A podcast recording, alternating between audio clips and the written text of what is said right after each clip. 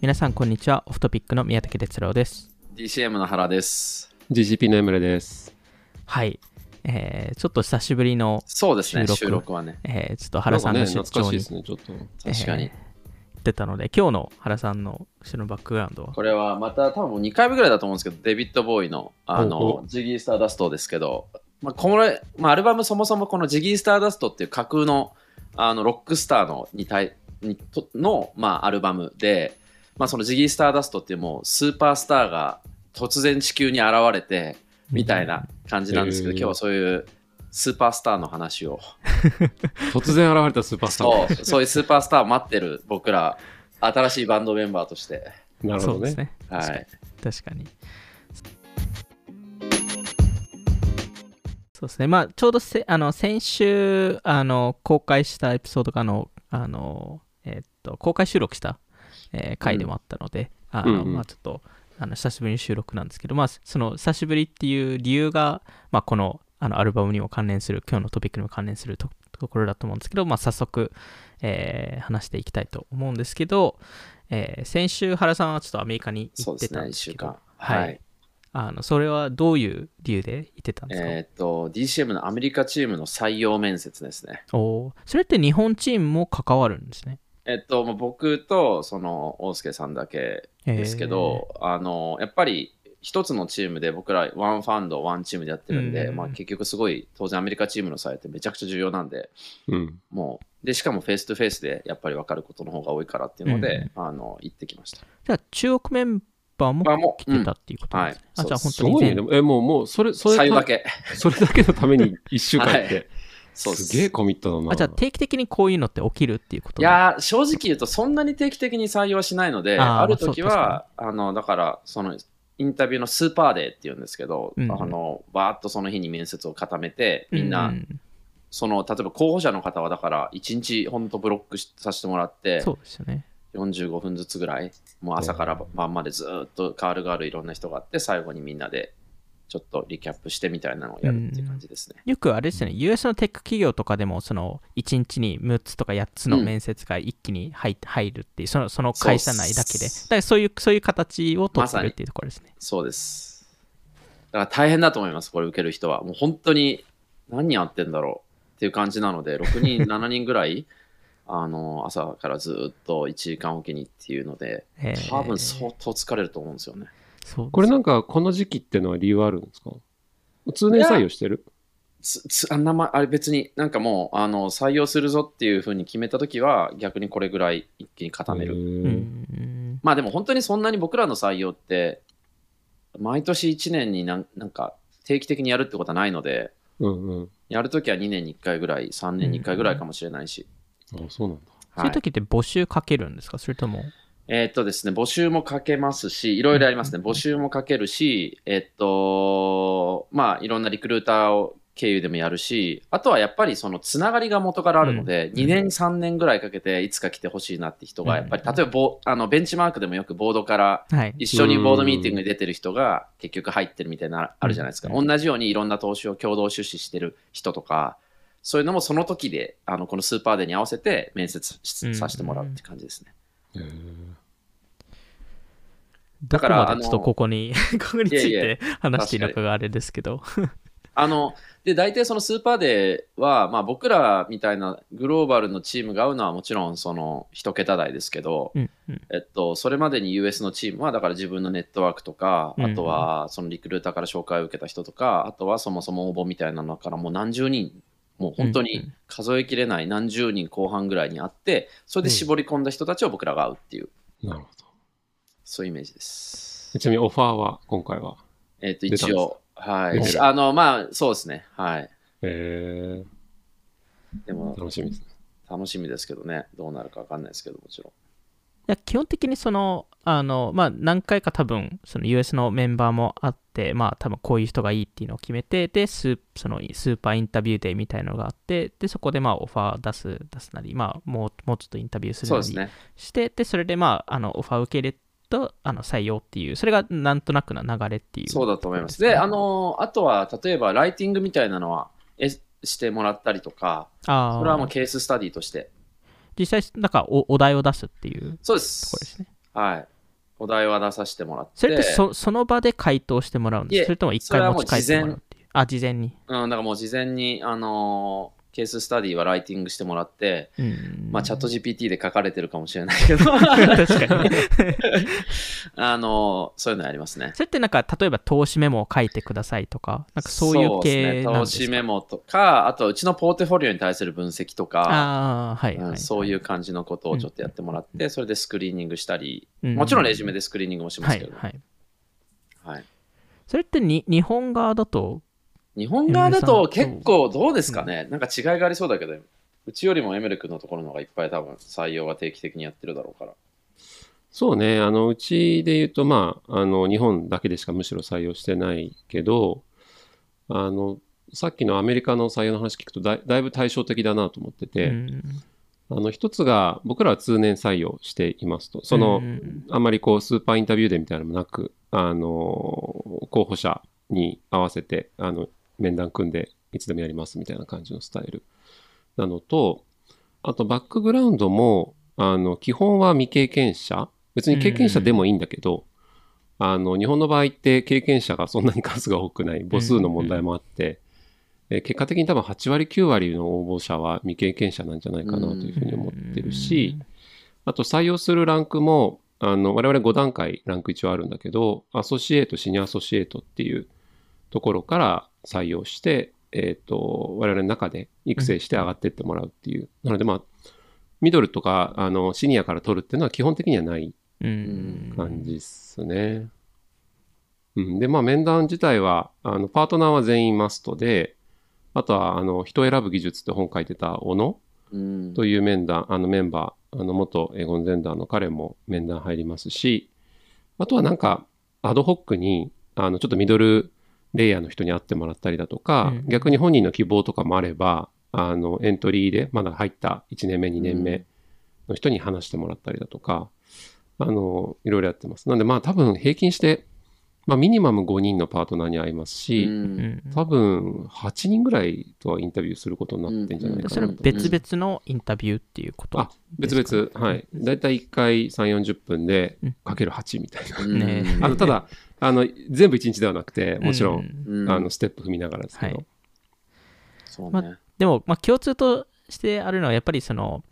VC ってそんなに人数が多いうんわけではないので、めちゃくちゃ慎重に、うっすね。選ぶっていうところで、何回もインタビューを重ねてやるっていうのが、まあなんか共通点としてあるかなっていうところですそうね。だから今、例えば僕らで言ってもアメリカが多分この採用の結果4、5人ぐらいの、4人、4、5人ぐらいのイメージになって、で、日本もそれぐらいの規模なので、うんうん。やっぱり本当にバンドぐらいのサイズなんですよね。うんうん。まあ、1人入れるってもう大事件で、もう、あのーカルチャーフィットとかってすごい重要だし、うん。うんで特に1人採用したら、もう次の多分2、3年ぐらいは、その多分感じでいくと思うので、うん。うんで、カル何よりも、ね、カルチャーフィットってでもそのまあもしかしたら DCM とかその US のファンドの場合ですと、やっぱりその経験者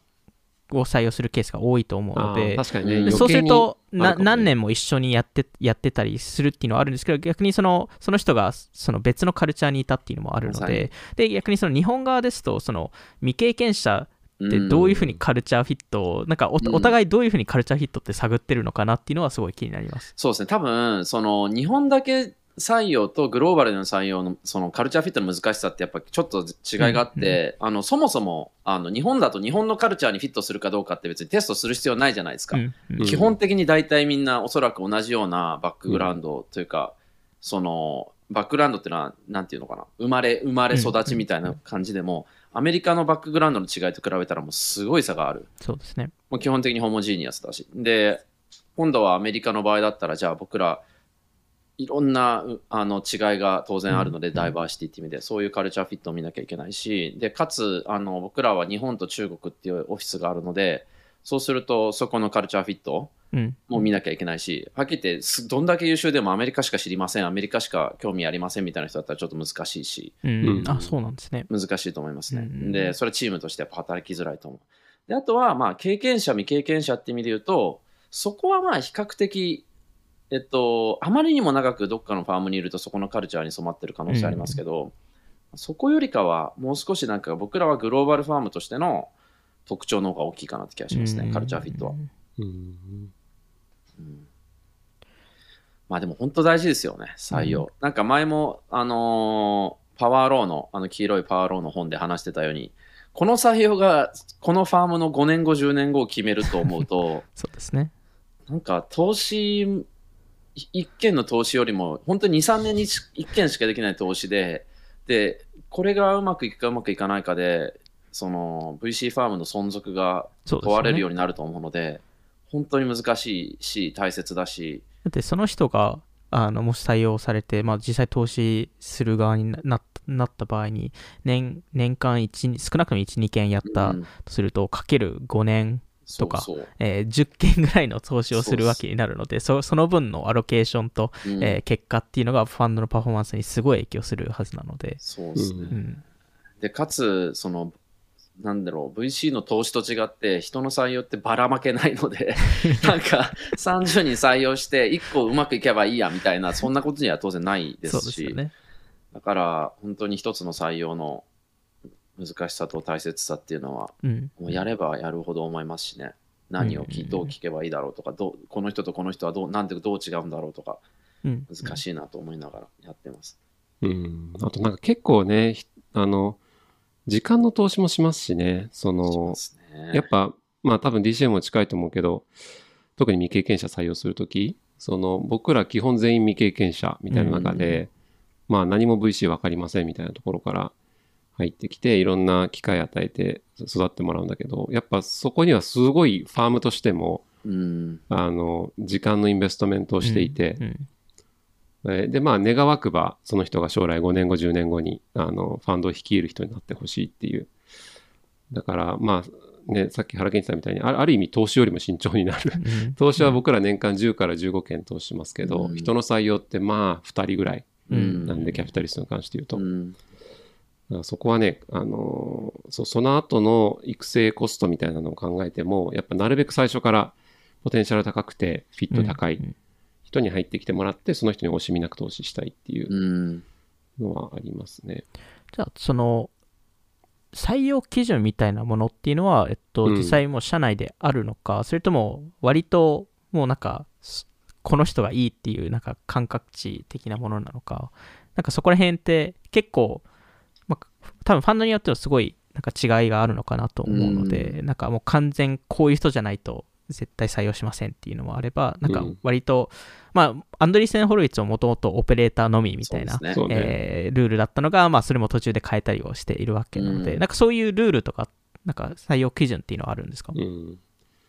なんか、それで言うと、まあ、あの、うちはバックグラウンドのまずルールはないですと。うん。その、なんか結果的にコンサルとか、うん。あのうん。ファなんだろうな、IB とか、そういうプロフェッショナルファーム出身が多いけど、あの、最近入った方は医者だったりするし、うん。あの、全然バックグラウンドのあれはなく、えーまあ、なんか年齢的には数年社会人経験を経て20代後半30代前半ぐらいで入ってくる方多いですがそこも、あの例外もたくさんあるみたいな感じです。でもやっぱそれよりもなんかト英語で言うとトレイトっていうんですかね。そういうなんかその人の特性だとか個性みたいなところはめちゃくちゃ見ててなんかファームとしてすごく言語化されたこうチェックリストがあるわけではないんですけど、なんとなくあのみんなでその面談した後にあの評価すり合わせると見てる項目一緒だなみたいな。うん。見て割れないんですか、えっとねまあまあ割れる時もありますけど、うん。見てる観点うん。は結構近くて、その観点が、まあ、強いか弱いかとかそういうところは人によってちょっと割れたりはしますけどね、なんか僕らで言うと、まあ、なんか一つがそのあのベースの地頭コミュニケーションスキルみたいな、プロフェッショナルとしてのスキルセットみたいなのと、あとはなんかその、これ難しいんですけど、結構相反する2つの要素を持っている人が我々好きで、うんあの、例えば、あの、根拠のない自信とか、その、なんだろう、ポジティビティみたいなものと、一方で謙虚さみたいな。なんかこの2つがあの感じられるとすごくいいなっていうのがあったりとか、あとなんかその maturity、その年齢の割にとか社会人経験の割に maturity がすごい高い人うん。っていうのは我々結構好きなタイプなんですが、一方で、えー何でも知ってるんじゃなくて、うん。あの、なんかちゃんと unlearning もできるし、ゼロからスタートするってことに対して、厭わないみたいな。なんか、あとはもう一個あれかな、 self-starter みたいなところ？その結構 VC って入ってから、あの、人の指示を受けてどうこうというよりかは、あの、自分で動いていくっていうのが必要だと思うんで、うんなんかそういう習慣があるのか、そういうことができるのかとか、なんか結果的にこういう項目を見ている気がしていて、うんはい、その辺で、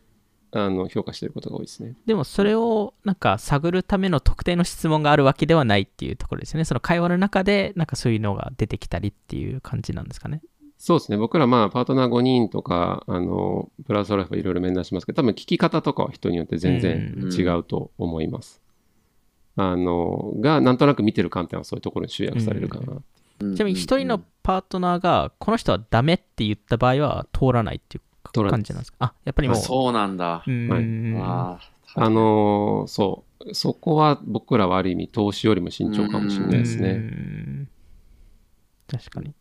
確かに。逆に TCM とかはどうなんですか？そうですね。まあ僕らも、あの、こういう明確な基準があるわけではないです。で、それはバックグラウンドにしても、なんかどういうタイプかって、どういうスキルセットかってことに対しても、こういう基準はなくて、あとはまあ当然その時のチームのバランスにによっても変わってくるので、うん。あの本当にバンドと同じ感じで、めちゃくちゃアナリティカルな人とめちゃくちゃソーシャルな人がいたとしたら次のじゃあバランスとしてこうだよねみたいなそういうチームのバランスも考えながら採用はしますね。で誰が何見てるかも、えっとまあ、基本的に結局やっぱりそれがファームのカルチャーだと思うけど似てくると思う。うん。うん。それはあの基準として明確じゃなくてもさっきエメル君が言ったみたいにやっぱりみんなあの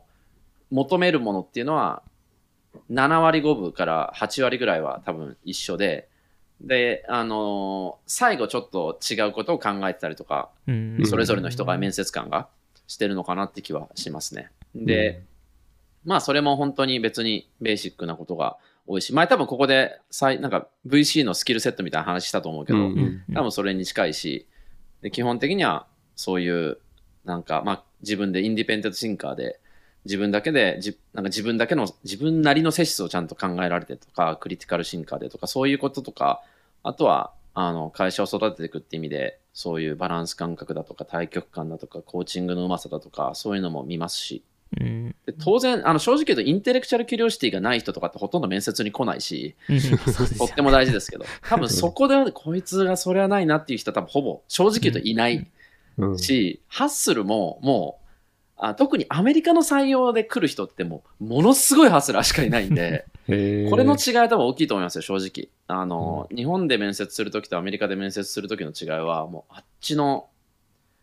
モードそれそれっていわゆるその下準下準備っていうとこ下ろ準備もすごいしなん、ですか？それともなんかどその前の経験みたいな？そはい。のうん、ハッスルすごい人ので。ハッスルすごいっていうか、やっぱ多分、あの、エムレ君も哲夫さんもちろんアメリカで面接とかいろいろしたことがあるから分かると思いますけど、本当にこの45分にかけてるうん。準備と時間と、それが人生決める可能性があるって思ってる、なんていうのかな、そのやっぱ緊張感みたいなのすごい伝わってくるんですよね。具体的には、例えば僕のポーアメリカだけど僕のポートフォリオ全部知ってるとか。ああ、うん日本側全もちゃんと把握して、部そう。で、そこでで僕が何が好きでとかもしうん調べてやってとか、あもう分かるんだけどね、それ。もう調べてあるなっていうのが。まあ、インタビュアーをしっかり。そうそう、すごい。いや、それをやる必要は多分ないと思うけど、多分それが例えば一例うんうんで、なんかそういう人って多いし、うんなんていうか、その、多分それって、アメリカで営業しようと思っても同じことだと思うんですよね。うんうんその一発目のドアノックでどれだけかけられるかっていう。そうですよね。なるほどね。っていうえちなみにこれ発、純粋に興味あるんだけど、そのそのハッスル度合いって、うん。なんだろう、高ければ高いほどいいのか、もしくはどっちかというとノックアウトファクターでないとダメだけど、うん。一定あればもう、そこから先は、なんだろうな、大きな加点にはならないみたいな。僕はそうだと。なんかその結局みんなあるから、なんか、この、そんなにあればあるほどいいっていうものよりかは、別に、あの当然あるべきもの。必要とされる、うん。十分があれば必要条件であって十分条件ではないっていうやつで、で、かつ、もう面接の段階では全員ハッスルするんで、結局、その30分、45分で見つけるのって難しいのかもしれないなとは思い、うん。思ったりとかするけどね。うん。ちなみにこれもちょっと興味あるんだけど、その、よく言うウェルラウンデッドな人？うん。うんと、何かとんがりを持ってる人みたいな。うん。まあ、例えば分野であの、うん。と得意ものを持ってるとかまあ、デューデリの中でこういうところがすごいうん。見るのが、あ例えば analytics を見るのがすごい上手い人とか、そうそうそうそうそ多分。う。だけどなんかコミュニケーション下手とか、はい。なんかその、はいはいはい。DCM としてどっちのその well-rounded とうん。何かにとんがりを、すごいとんがりを持ってるみたいなので言うとどっちがこれはね、多分バランスだと思う。やすいとか。。うん両方？いや、バランス要とあ、 well-rounded の方？違う違う、その時にどういう人がいるかだと思うし、ウェルラウンデッドな人がいる中だったら、バンドの中でのバランスそうそうそうそう。えー。だし、多分ポジション次第だかもしれないし、うん。じゃあ今の DCM だとどっちもいるっていうことなんですか、どっちもいると思いますうね。ん。えー。うん。で、あの、あとは年齢もあると思いますよ。うん。例えば20代前半の人と30代後半の人で、ウェルラウンドな30代後半と20代前半多分ちょっと違うと思うし、うんめちゃくちゃス確パイクが効きまくってる30代後半と20代前半、また多分ちょっとそこから意味合い変わってくると思うんで、うん。なるほどね。うんえ、じゃあめどっちゃっちもありえますよね。どっちもありえるなと思う、だから VC って。だからそれが難しいなと思う。そうだよね。どっちもあるから。うん。うん結構うちは比較的ウェルラウンデッドな人を好む傾向にあってうん。あのそれはなんかまあ投資のスタイルみたいなのとか組織フィロソフィーにもあって、まあ、し将来的にパートナーになってほしい、うん。パートナー求められる能力いろいろあります。あとその途中の過程段階でもそのモードに入ったりだとか割と一人で完結できるようにしてほしいっていう思いがあるから、うん。だから、なるべくウェルラウンデッ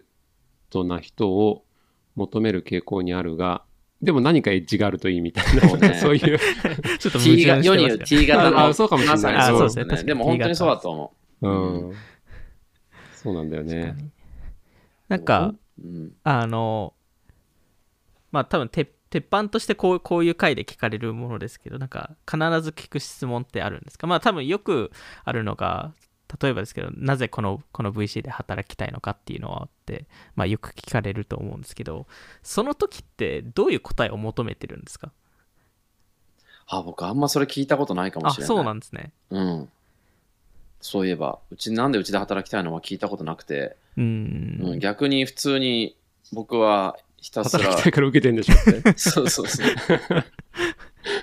なんかそこで分かることも少なそうだし、うん分かんないけど、なんか、あの、単純にもっとその人の思考プロセスが分かる質問をしたりとか、その人のバックグラウンドをちょっと深掘りしたりだとか、多分それぞれの質問ですごい深掘りを僕はするタイプだと思います。うんうん。うんなんでとか、そうじゃない、その時はどうどうどうがあって何が、どうしてそう思ったんですかみたいな。で、だとしたらそう、なんでですかみたいなのひたすらなんでなんで聞く感じはしますよね。うん。うん。僕は、あの、人生で何実現したいのみたいな、うんいうのはよく聞きます。で、あの、これなんか、表面的にやってしまうと、なんか優等生っぽい回答返ってきちゃうんだけど、うん。あの、そうじゃなくて、まあ、さっきの原健言ってたみたいに、そそれをななんでなんでみたいなところは、結構掘り下げていいくと、あの、なんだろうな、その、あの、VC という仕事がゴールじゃないケースがほとんどだと思っていて、うんで、それはそれでいいと思ってますと。ななんか実現したいことの一つの手段として VC っていうのがあるっていうのは、ある意味自然なのかなと思うんだけど、なんか自分としてどこに向かってんのっていうのは、あの、まあ、20代後半、30代前半ぐらいの僕らの、あの、よく採用するゾーンの年齢からすると、なんかすごい持っててほしいなと。で、その裏にはすごく多分自分の生い立ちだとか、うんうんあの、自分自身をどういうふうに客観視しているかとか、あの、なんかそういうのが結構見えてくるかなと思ってるんで、なんかさっき言ったマチュリティとか、うんえーインデペンデントシンカーみたいなところとかっていうのが、なんかその質問を深掘っていくと見えてくるケースが多い気がする。うん。そうね。なんか、その、質問して、優等生的な回答が来たら、質問間違えたなって大体思います。あー そうだね。それよりかはもう少しなんかその人のっぽいことを知りたいし、そうね。うん。なんか別に正解を聞きたいというか、うんその人を知りたい。うん。その人の思考の癖とか思考プロセスを知りたいし、その人が何が好きかとか何が嫌いか知りたいし。うん。それこそその経験者の場合ですとその過去のそのその人の案件とかについては聞くんですか？聞きますね。やっぱりそうなんですね、そうんななぜ投資したかとかなんかどうそいうね。どういうまあ形でそその見つけたのかとかそういうところとかですか？あとはやっぱりラーニングとか、うーん。何を学んだかとか、何を失敗したかですうね。ーん。まあ、うん失敗の方が大きいですよね。で失敗から学ぶことがすごく大事だとは思うし、うん。あの、あの時どうすればよかったのかとか、うん今どれを何を振り返ってるのかとか、そういうのはやっぱ知りたいなと思いますね。うん。うん。まあちなみにめ日本ね面、接のうんなんか雰囲気はどどんな感じなの？結構、結構崩した感じでいくか。あでも、原さんって他の、他のメンバーの面接って見れるんですか？あ、知らない、見てない。ああ、うん見てないんですね見。てないです。多分僕ナイス側だと思います、フィードバック的には。わかんない。なことないかなどうなんだろう。でも普通に、あの、今後も当然働くし、あとは、うんそのアメリカだとやっぱみんな経験者がどうしても多くなってくるんですよね。で、日本とアメリカの違いはもう明確にそこで、多分アメリカだと今回採用面接させてもらった方も半分以上は今 VC で働いていて、うんうん。で、残りの人も例えば MBA だけど、あのサマーインターンを VC でしてましたみたいな。うんなので多分どっかでまた会うことになるし、うん。なんか普通にその面接面接だけどだしいろいろ議論するしいろいろチャレンジするけどあのまあ本当に関係性は多分続くケースっていっぱいあると思うのでうんカンバセーションをしてる感じ。そうん。う、うん、だよね。なんかね、僕、僕、まあ、うちもパートナーそれぞれやり方多分違うと思うけど、僕自身はなるべくカジュアルというか、まあ、これ多分日本の特徴だと思うんだけど、なんかその、なんだろうな、あの、こうコンサル行って、投資銀行行ってみたいな人だと、結構面接慣れしていて、それこそ優等生回答みたいなのがほっとくと出てきてしまうので、やっぱなるべくその人っていうものを深く知りたいと思った時に、最初に相当カジュアルに持っていかないと、うん。なんかいきなり初めましてで、あの、深い話出てこないうん。のかな。なんか最初10分15分ぐらいは、まあアイスブレイクというか、うん。うん。普通にカジュアルな話をしたり、こっちの話をしたりだとかして、うんとか、自分が、まあ自分も10年前とか、あの、面接受けてたんで、あの、自分自身の面接の時の話をしたりだとか、うん。なんか、割とこう、あの、最初カジュアルに崩して、そこからこう、ちょっといろいろ、さっきみたいな、あの、直接的には仕事に関係なさそうなんだけど、その人のトレートを聞くような、あの、うんようなのをちょっと聞いたりしてます、そうね。なんかすごいどうでもいいけど、まあ、最初アイスブレイクするじゃない？で、はいあの僕はその東京オフィスから来てアメリカで面接するじゃないですか。うんうんっていうと、最初絶対あの日本とかとの話になって、うんねうんほぼ全員日本に行ってて、特にほぼ全員ニセコに最近行ってた。ニセコ本当すごいよね。すごいなと思って、びっくりした、本当に。あ、ちょうどこの間ニセコ行ったんだよって人が、なんかすごいたくさんいて。もうあれなんじゃないインタビューニセコでやってるんじゃない、ね、本当いや、だからこれからあのうちのファームに入ったらいつでもニセコ行けるよっていうのが僕らのより福利厚生。福利厚生。確かにニセコでインタビューをなんかインタビューをずっとなんか待ち構える人を置いたらいいんじゃないですか？そしたらずっとにねねあの特に冬の期間全員来るので一 人一人もうそこで捕まえに行くっていうすごいね。いいですね。確かにニセコで DCM パーティーとかなんかやってたらすごい VC の集まりになりそう、ねいやー、もう本当そうしようかな。確かに。いやーでもそうね。でも日本の際はまあぼ僕らまた別で逆にうん。あのうんグロービスに近くて、あのー通年というかいつでうも。別にこの日が、やっぱ日本だとスーパーデーみたいなのやろうとしてもなかなか集まりづらいと思うので。で、も、うんに日本の採用の場合って US のメンバーとかも面接するってしまいうことですす。よねえっと、どっかには入りますね。はい。あの、ただ、 face to face でやってきてっていう、まあそれはポジション次第だと思いますけど、うんでも基本的には誰かとは会いますよ。じゃあ基本的に英語は喋らないといけないっていうところですねはい。めちゃめちゃくちゃうまくなくてもいいですけどね。うんでもやっぱりチームがアメリカ、日本にあるし、うんあの他のチームからの learning ってどすごい大事だし。まあ、それこそあの前も話したようにその案件を紹介するときっていうかそのさ決めるときは US チームも含めてやるわけなのでなんで、うん。あのそこのピッチは日本チーム英語でやらないといけないっていう。そうねです、そうです。うん。まあ、中国語、ね。国語はいらない。中国語はいらない。そこは大丈夫。うん。でもとは言っても別にネイティブのスピーカーってそんなにうちの中国、日本で言ってもそんなに多くないから、うん。そんなに多くないっていうか、ほとんどいないと思うんうん。う、うん僕も含めてネイティブスピーカーじゃないし。だから全然ネイティブじゃなくて問題なんかあれだよね、そういう、そういう環境だと、あの、分かってくれようとするというか、あそうパーフェクトな英語じゃなくても、うん。向こうもあの理解しようとしてくれるから。向こうもちょっと遅めの英語で喋ってくれたりとか。そうそうそうそう、向こうもね、そうそう、丁寧に話してくれたりだとか、難しい単語を避けるとか、うん そうそう、まさにあ。ると思うんで。確かに慣れてると違いますよね、英語の使い方が。そうそうそうそうそう。あでも本当に、今じゃあ、直近また GCP も採用ですか？そうですよね、ファンドも。そうですね。うち去年10月1人、2月1人、あと今度来月もう1人入ってくる。すごい。ね。え今、これで何人ですか？日本チーム。えっ、と、今度入ってくる方入れると、あの、全体で25、投資すごいチーム投資チームが15。ー、うん。すごいね。うん、まあでも年に2人ぐらいのペースっていうのは実は結構維持してて、あのえー最近もずっとそんな感じかな。うん、なるほどね。うんじゃあそうすると年にもう一人ぐらいっていうことまあ今になるんですか、ね、年もう一人ぐらいある、まあもちろんね、オポチュニスティックに、ねあの、うん、見ていくっていう感じだと思いますね。じゃあもう本当にコンスタントに、下手したら毎週とか2週間に1回ぐらい面接がスケジュールされるある、イメージ。あるある。え結構ね、あるし、あとうち、ま MBA インターンあーもしてて、あの、今年も3人 MBA インターン来るんだけどここがすごいなんかね、最なんだ祭りみたいになってて、あのやっぱえー MBA 生って期間ある程度決まってるじゃない、うん。その海外 MBA とか行くと、ーはい。まあ、9月ぐらいに入学して、で、1年生の冬ぐらいからなんかあの、インターンどうしようかなって考え始めて、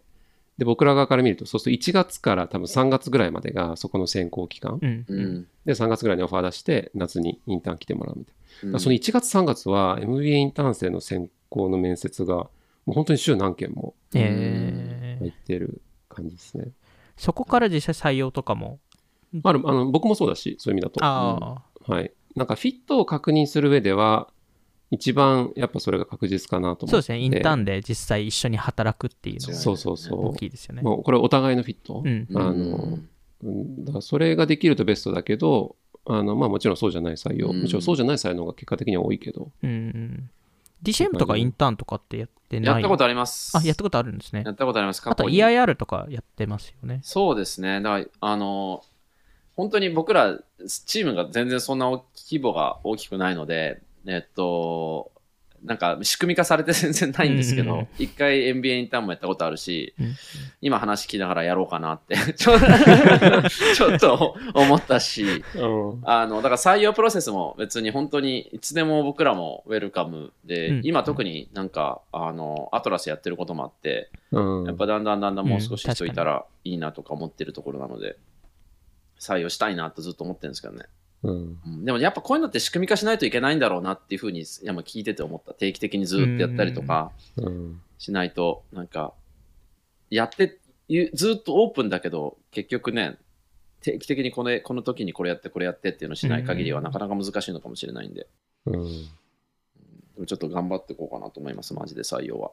でも最近なんかありがたいことに、それこそ僕、原研とかがこの業界に入った9年前、うん。10年前と比べると、すごい VCA の、まあ日本では、僕はうん僕ら日本しかわかんないけど、に日本では VCA の応募増えてる気するし、ううんん。なんか割と VC への転職というのが、あのあなんていうの、メインストリームとまで言わないけど、うん選択肢の中に入ってきてるっていううん、のは、この数年の大きな変化ですよね。そうだね。うん。いやでもやっぱそれがこの業界が続いていく上で一番大事というか、その次の世代の人たちにすごい優秀で、優秀じゃなくてもいいけどすごい投資家がいてう。うんん。でその下の世代にとんでもないまた投資家が生まれてくるってことが大事だからうん。やっぱりどっかのファームでそういうふうにトレイン誰かをしてかしていかなきゃいけないしできたらそれが GCP か DCM でまた とんでもない才能が現れてきたらいいなと思いますけど確かに。その時はめっちゃもうすごい全身全霊をかけて多分育成するだろうしうん。もうファンドの存続がそこにかかってますからねまあ、そうですよね。そうね。そうですよね本当に。うん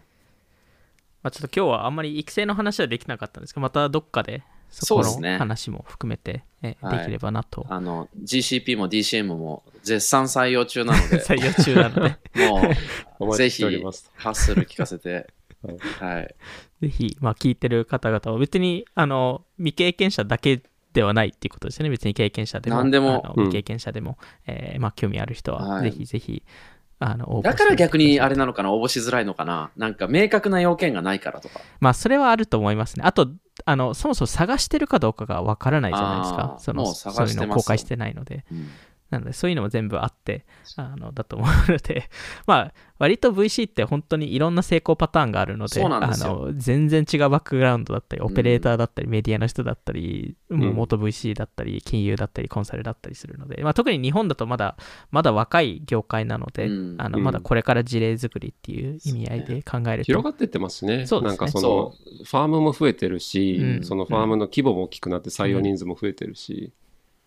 なんか本当になんか本当になんだろう今哲郎さんが言ったみたいにいろんなパターンがあっていろんなスキルいろんなそのスキルセットの尖り方、うん。レーダーチャートでここがすごい尖っててみたいなのがありえるのでだからこそ応募要件にそれ落としづらいし、うん。逆に言うとみんな応募し全然これ私違うんじゃないかなっていう人も絶対大丈夫だし、うん。うん。絶対大丈夫っていうかその